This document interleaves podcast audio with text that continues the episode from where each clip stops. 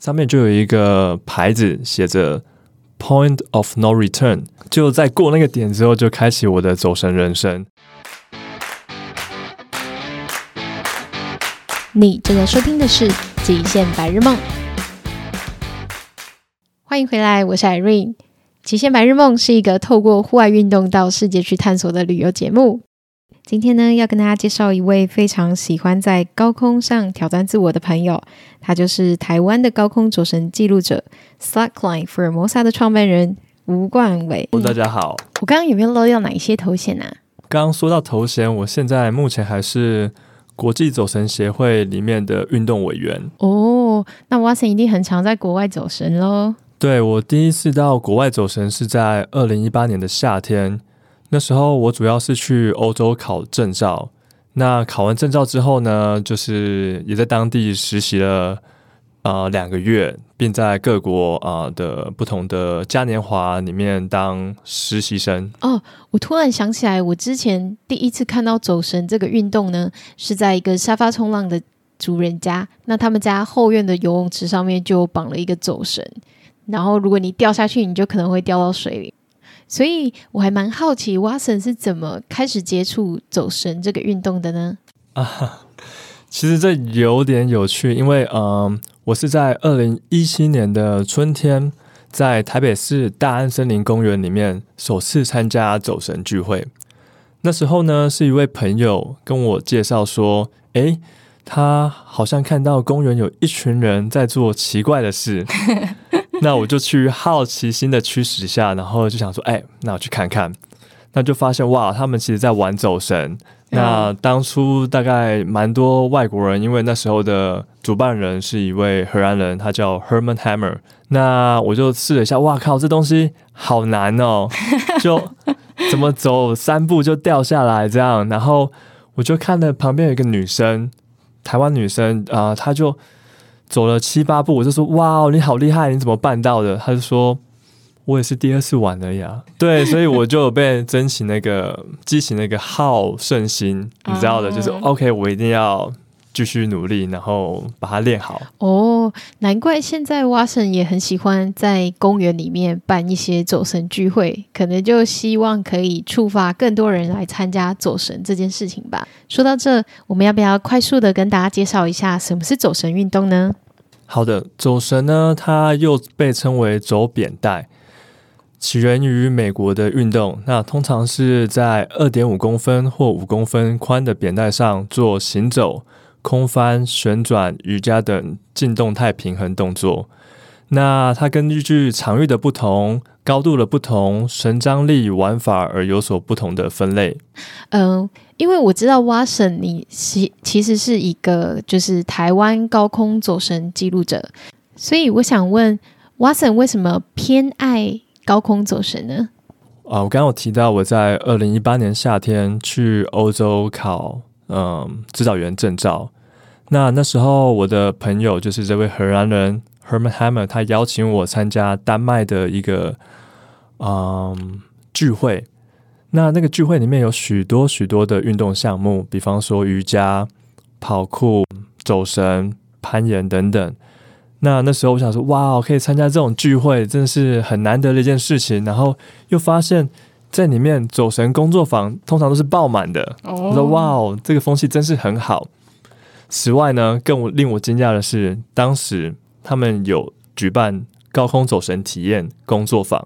他们当时的活动是在一个河边啊，对，河边。那他们找了一个废弃的造船厂，那看起来就像是一个铁皮屋一样，所以他们就在那个造船厂里面。做了一个高空走神的体验项目，这听起来超酷的。我记得印象中那个是五十公尺高，所以大概是十七层楼。天啊，我从来不知道造船厂可以到十七层楼高，诶，太扯了吧？对，我可以跟大家分享一下，就是我还历历在目，就是我当我 sign up 这个这个工作坊的时候，我其实很紧张，因为我自己知道我要去欧洲做高空走神。只是我没有想到来这么快。诶，那时候 Watson，你的走神经历大概多久了啊？我那时候大概玩走神一年，我大概是二零一七年开始接触。我那时候期待是说，大概在嗯在一个月之后才会接触到高空走神。结果没想到，就是事情发生的这么突然。对，听起来很像是你陪别人去高空弹跳，然后他突然说：“哎、欸，下一个换你的那种感觉。”我印象很深刻，那就是一个外外表看起来很破旧的铁皮屋，然后一堂课大概只有九个人可以去体验。哦，因为有人数的限制，然后教练就带我们在进入那个破旧的铁皮工厂里面，上面就有一个牌子写着 “Point of No Return”，就是无法回头的起始点。就在过那个点之后，就开启我的走神人生。我都起鸡皮疙瘩了。那就搭了一个电梯，直接搭上五十公尺高，而且那个电梯，我跟你说是非常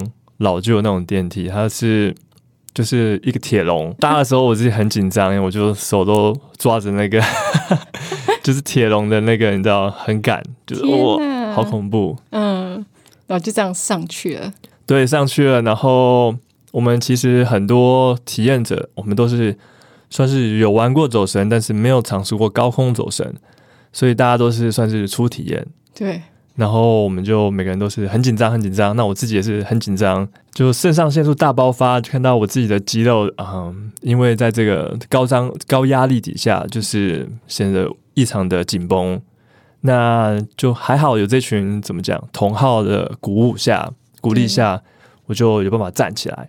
但是站起来的瞬间就掉下来，而且是很华丽的掉下来，空中转了两圈的重坠这样。诶，所以那个下面是有网子接住你们吗？还是有什么样的保护措施呢？就我们其实都有做穿着那个嗯坐式吊带，然后也有系上一个安全绳，系在这个扁带上。对，所以如果我们当我们冲坠的话，我们会挂在那个空中连着这个扁带。哦，这让我想起上次哇是你办的那一次的高空走神聚会，那是我第一次尝试高空走神。然后我觉得虽然我还没有准备好，但是嗯、呃，即便知道那个我身上有一个做式吊带，它会连接在扁扁带上，但是还是要突破自己的那个心理障碍，我觉得其实非常的困难。其实我知道我是去我我自己有预想，我就是要去做这件事情。对。呃，当时在上面的想法就是，你想想，就是坐在一个大拇指宽的扁带上，五十公尺高，你下面看那个货柜都是跟蚂蚁一样。我觉得我听得双脚都发软了。对，然后嗯、呃，很紧张，肯定是一定会的。那我就是正面的直视自己的恐惧，然后一直告诉自己说这个很安全。嗯，那教练也在旁边，那我甚至是第二个第二位上去的，所以。我已经看过其他学员跟教练的示范，那我也相信整个系统是安全的。是，所以我的理性的说服底下，我就去尝试做这件事情。等一下，一般你在这种状况下应该没有办法保持理性吧？就从坐到站这个恐惧感，我怎么讲？就是你坐着，你翻下去，翻久了，你不太会恐惧，因为你可以抓。嗯，但是你站起来的时候，你双手就是在空中，所以你什么东西都抓不到。你要掉就是 anyway，你要选一边，就是像跳伞或者是你要做呃高空弹跳，对的感觉，就是你就是在那个机门的前面，你就是要跳了。最恐怖就是那一刻。我觉得如果是我的话，我应该会落荒而逃了吧。这其实是一个嗯，对自我的挑战。怎么说呢？嗯，比方说我们在公园可以走二十公尺长的。走神，那为什么我相同的绳子、相同的系统，你把它拉高一点点，到十公尺高，你就走不了？嗯，所以这个其实是一个 mindset 的问题，就是我觉得更多的是因为恐惧限制你的技能的发挥，所以我对于这一点其实很有心得，因为我认为当我们的嗯、知识又扩大的时候，那些未知被消灭了。那我们人生可以控制的因素就越多。其实我大概可以把这个跟攀岩就是做联想，类似，如果我今天是先锋攀岩的话，那我就会很害怕，就是如果在下一个 anchor 挂上去那个挂钩之前，我就坠落的话，我可能就会要克服很多这种心理障碍，才敢就是踏出下一步。那这边我特别想要问 Watson，就是关于旅行这件事情，因为既然 Watson 在这么多的国家做走绳的运动，那你会不会遇到比如说装备上面的困难？因为之前我自己其实也有一条花式走绳，那其实第一走绳本身非常的重，再来就是。因为我常常是背包客，所以我的绳子都一定是放在我的背包里面。然后每次要过海关的时候，那个过那个安检，他们都一定会把我就是停下来说这个绳子是做什么用的，所以我都会非常的就是后来就会有点觉得带这绳子真的是蛮蛮麻烦的。那 Watson 都怎么解决这这方面的问题呢？哦，好，这是一个好问题。基本上我的旅行绝对。会带上我的走神组，那我会带的是很轻便的旅行组。哈，居然有这种东西！就是轻便旅行组。然后呢，我会联络当地的走神玩家。所以呃，我们有我们在网站上会有一个，他把所有世界上各地的走神群组放在一个网页。所以你要去哪个国家，你可以快速的找到这个走神群组。如果你到台湾来要走神的话，你就会找到我们的群组。也就是我现在是里面的管理员，嗯，然后我就说，哎、欸，Watson，我想要接下来要到台北旅行，那我想要玩走神，我可不可以加入你们走神聚会？哦，所以当地人就会带呃这些呃旅行者去呃，比方说公园或者是特殊的地方走神。哦，所以看来现在 Watson 去旅行的时候，一定都会跟走神脱离不了关系。你你总是，比方说你很喜欢运动，喜欢重训，那你到一个地方，你总是会保持你自己的运动习惯吧？我完全可以理解 Watson 在讲的这件事情，就跟我常常背着攀岩鞋到世界去旅行的概念一样，它可以带我们去看很多不一样的地方。其实我有一个很喜欢的国际走神团队，叫做 One Inch Dream，那他们也常常在世界各地挑战自我，然后去找到一些很酷的地方做高空走神的挑战。那我有在 YouTube 上面看过 Watson 的影片，就是去年你们在台湾有办了一个 Formosa Highlight Project，可以请 Watson 来跟我们分享一下吗？那个是发生在去年二零二零年的事情。那这是我们筹备了一整年，所以我们在二零一九就开始筹备这个计划。那当时为了这个计划，我们又好不容易找到了一位非常有经验的法国玩家，也就是 Benoit。大家如果在报道上有看到他，就是。我们在二零一九年跟他有了接触，所以才有这个机会把他留在台湾。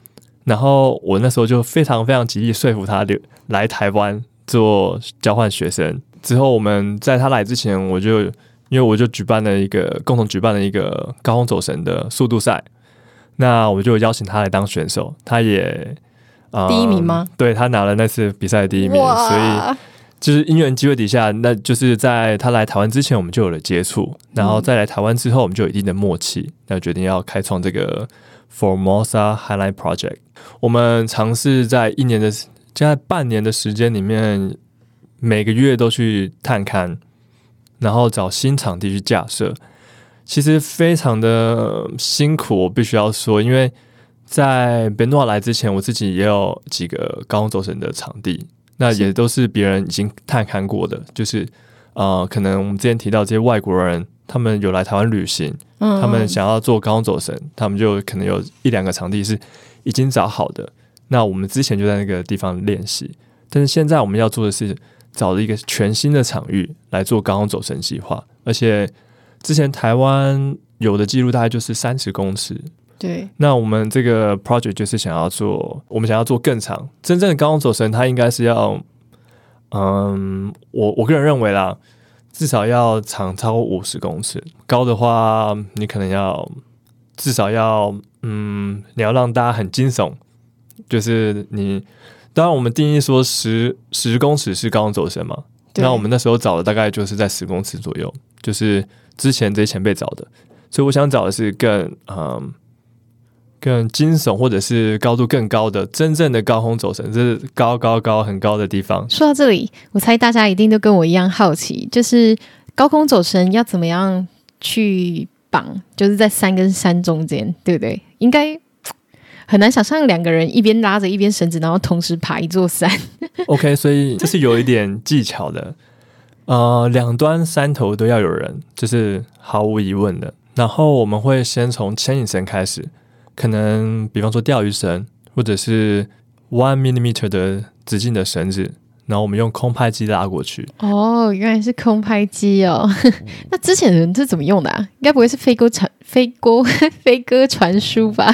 嗯、呃，更早之前是用弓箭。对，然后探看这件事情在台湾相对来说是呃有难度的。嗯、呃，怎么说呢？就是其实我们的人口密度相当的高，所以基本上走到哪里呃都有很多人。对，所以呃我们就会受到许多阻碍，因为大家可能不了解高空走绳运动。那即使我们找到了第一个点，也就是这个 project 的第一个呃 project one。它是在乌来的信前吊桥旁边。那我们在那边架设了一个六十六十多公尺长的路线，在那个路线就是我成为我们的第一个点。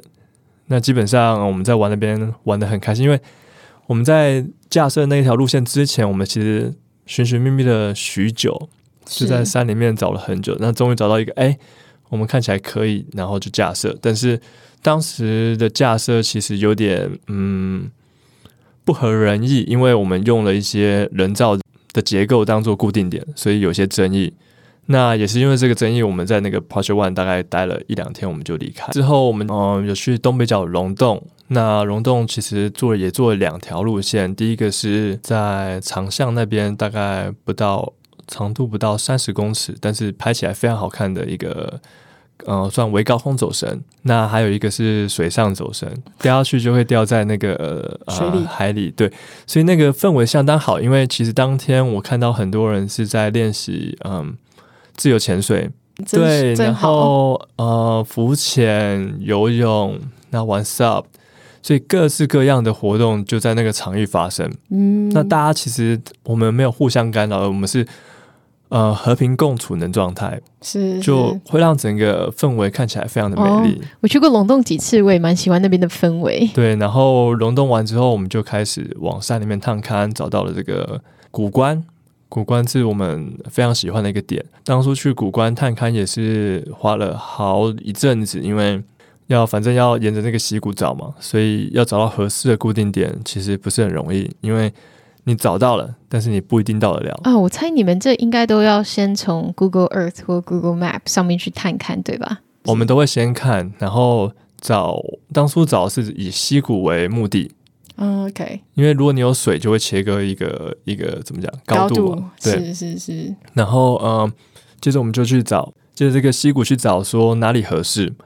那通常我们就沿着这个溪谷沿路这样子找，然后你可能看到了合适的地方，但是。你发现这个地方上不去，OK，很多时候就是一边很好去，但是另外一边你上不去，对。然后接着我们就找到了，好不容易找到这个古关这个点，那架了一个七十跟一百一十公尺的绳子。嗯，结束了那个一百一十之后呢，我们就马不停蹄的想要找超过一百五十公尺长的绳。那一百五十公尺长的路线，那我们看到了那个巴林吊桥。对，所以，我们我们都会先在那个 Google 上面做一个基本的呃预测，因为这有关于我们整个装备的携带。对，所以啊、你一定要做完好的预测之后，你才不会说，哎，我什么全部都带，带了一两百公斤的装备去到现场，其实用了二十公斤的装备。是，对，所以我们都会先做好预测，这样。等等，你刚刚是说一百多公斤吗？那也太哈阔了吧！哇塞，你们团队里面有多少人呢？呃，目前有四位，呃，两位台湾人，包含我两位台湾人，两位外国人。因为一个计划，你要去你架设完之后，你可能还要待几天的训练嘛，所以你可能还会有补充粮食的问题、水源。那住宿就是你可能会带帐篷等等的。那这样听起来，平常都一定要有那种负重训练这样。你还有一群伙伴，我认为高空走绳有趣的地方是，这个这个不是你一个人可以做的事。所以，Watson，你觉得就是你理想中高空走神的团队应该要多少人呢？我认为四到六个是非常恰当的人数。嗯，然后剩的就啊、呃，可能有兴趣的朋友可以来参与一些大型的计划。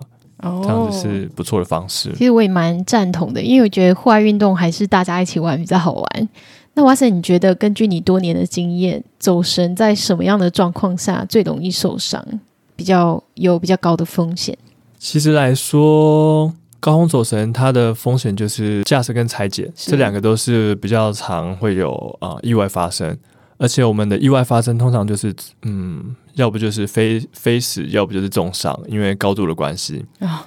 对，对所以我们在呃，特别是拆解的时候，因为大家可能会精疲力尽，可能是早上已经训练过一一整一整天，然后到傍晚我们要做拆解。所以拆解的时候，你可能啊，我要回家了，所以有点松懈。嗯，这时候意外就是最可能发生的时候。哦，那通常会是什么样的情况呢？所以我们会悬吊在空中嘛，那可能你没有把自己的确保做好，personal anchor 没有做好，或者是因为我们要传送扁带的时候，啊、呃，其实扁带很重。嗯，因为我们、嗯、我们虽然是用牵引的方式，对，不对？用牵引的方式，但是你要想，你要拉着这个东西，一一一端拉，一端放。不管是拉或放的那一端，其实都是重的。你要把你的神力系统做好。这时候神力系统就是要拿出来展现一下自己的能力。对，然后如果你有一些疏忽，你可能会把自己搞得很狼狈。嗯，那加上我们就是长，就是这个可能时长大概是两个小时，哦、就是拆解啊，呃、一到三小时不等。如果你犯了一些错误，可能会更久。我相信大家都知道。户外运动或者是各种运动都会有它的潜在风险，还有伤害。那就是为什么我们需要去了解这些正确的知识，再去尝试这些户外运动。据我所知，Watson 你还成立了一个台湾走神协会，来推广台湾的走神运动。那除此之外，也想问瓦神一开始想要创立这个协会的用意是什么？OK，其实创立这个协会初衷很简单，因为我们现在玩走神，在许多公园都不被容忍。也是不被接受的，所以创立协会就是想要以这个公众的力量来跟政府做一个沟通的平台。是会有人抗议，就是在公园里面绑树这件事吗？对，其实大部分的人都可以接受，那少部分的人，他们可能因为自己的嗯的坚持或者是等等因素，对，他们觉得我们这样绑，那可能这个系统会对树木有所伤害。那为了解决这个问题，所以我们。强烈的建议大家，我们基本上有定义，大家一定要用树木保护套。对，所以这个就避免了摩擦力的伤害。根据呃二零一七年的研究指出，单位压力超过两千牛顿每平方公分才会对树木造成伤害，而正常走绳系统配合市面上不同宽度的绳环所造成的压力不会超过三十牛顿每平方公分。所以意思是超过两百，你才会让树木受到伤害。但是实际上，走神系统所造成的压力不超过三十。嗯，我突然想到，Watson 跟我讲到说，在日本走神这个运动其实非常的盛行。那如果以树木会受伤的前提来讲，对日本人来说，树木其实是蛮神圣的东西，所以我相信，如果这件这个运动在日本可以被接受的话，那就表示说，这个运动本身它一定会做好万全的防护措施。之前 Watson 常常在公园里面举办走神聚会，我注意到有一次 Watson 有讲到说，哦，这个氛围非常的棒。那我想请 Watson 讲一下，你觉得那是一个怎么样的氛围呢？我认为就是一个自由奔放的氛围。大家可以在公园做他们想要做的事情，只要不影响到彼此。嗯、对，比方说我们的聚会可以有很多不同的元素，杂耍、瑜伽、走绳，这些都是可以结合。你只要想，你可以在公园做任何任何的事情，不要影响到大家就好了。这是应该是公园存在的意义。我个人认为。哇，你说的这个氛围让我想起之前住在澳洲的时候，有一个 Blue Mountain 的。走神聚会，它就是会吸引来自世界各地的走神同好者到那个地方，所以从那活动页面看起来，很像就是类似这样的氛围。有些人是杂耍，有些人瑜伽，大家就是带着自己喜好的东西，然后到那个地方，只是因为有走神这个共同嗜好。那那个地点看起来也非常的酷。我会把这个相关的资讯放在我们的 IG 还有 Facebook Group 上面，可以给大家去看。那我这边其实想问的是。Wase，你觉得台湾有办法办这样子的走神聚会吗？OK，我我们先从小的做起好了。我们其实每个月都有一个走神聚会嘛。那这种年度大型聚会，等我们啊、累积了一定的时间，或者是累积的人气，我们再来做，也许会比较恰当。Oh. 所以大家可以在脸书、IG 搜寻台湾专业走神团队 Selectline Formosa，基本上我们就会有每个月嗯一次的走神聚会。好，我会把这个链接呢放在我们的节目介绍，还有我们的脸书社团里面。现在的节目呢已经到了尾声，我在想着下一次如果要访问 Watson 的时候，必须要趁着你正在走神的时候，给你来个快问快答，非常有挑战性，可以。那我们应该可以收门票吧？好吧，非常谢谢 Watson 不厌其烦的被我骚扰，然后来到我的节目上跟大家分享你的极限白日梦。那 Watson 可不可以在离开之前送我们的听众一句话呢？我希望大家可以多找到自己人生的平衡点。哇，我多了一个座右铭了呢！我就知道 Watson 一定有很多很棒的故事可以跟我们分享。如果你喜欢我们的节目呢，别忘了按下订阅的按钮，然后给我们五颗星，或是跟我们说任何你想说的话。如果你对今天的节目有任何的问题，或者是想要知道更多的资讯，你都可以在节目介绍里面找到相关的连接。那按照惯例，在节目结束之前，我们要跟大家预告下一集将会是台湾独木舟界一哥孙崇实，他也是七研所的创办人之一，一起跟着崇实透过独木舟去世界旅行。那 The Nature is calling, we must go. Bye。哎，你要拜呀？等下我再讲一次。OK。Okay, the nature is calling. We must go. Bye.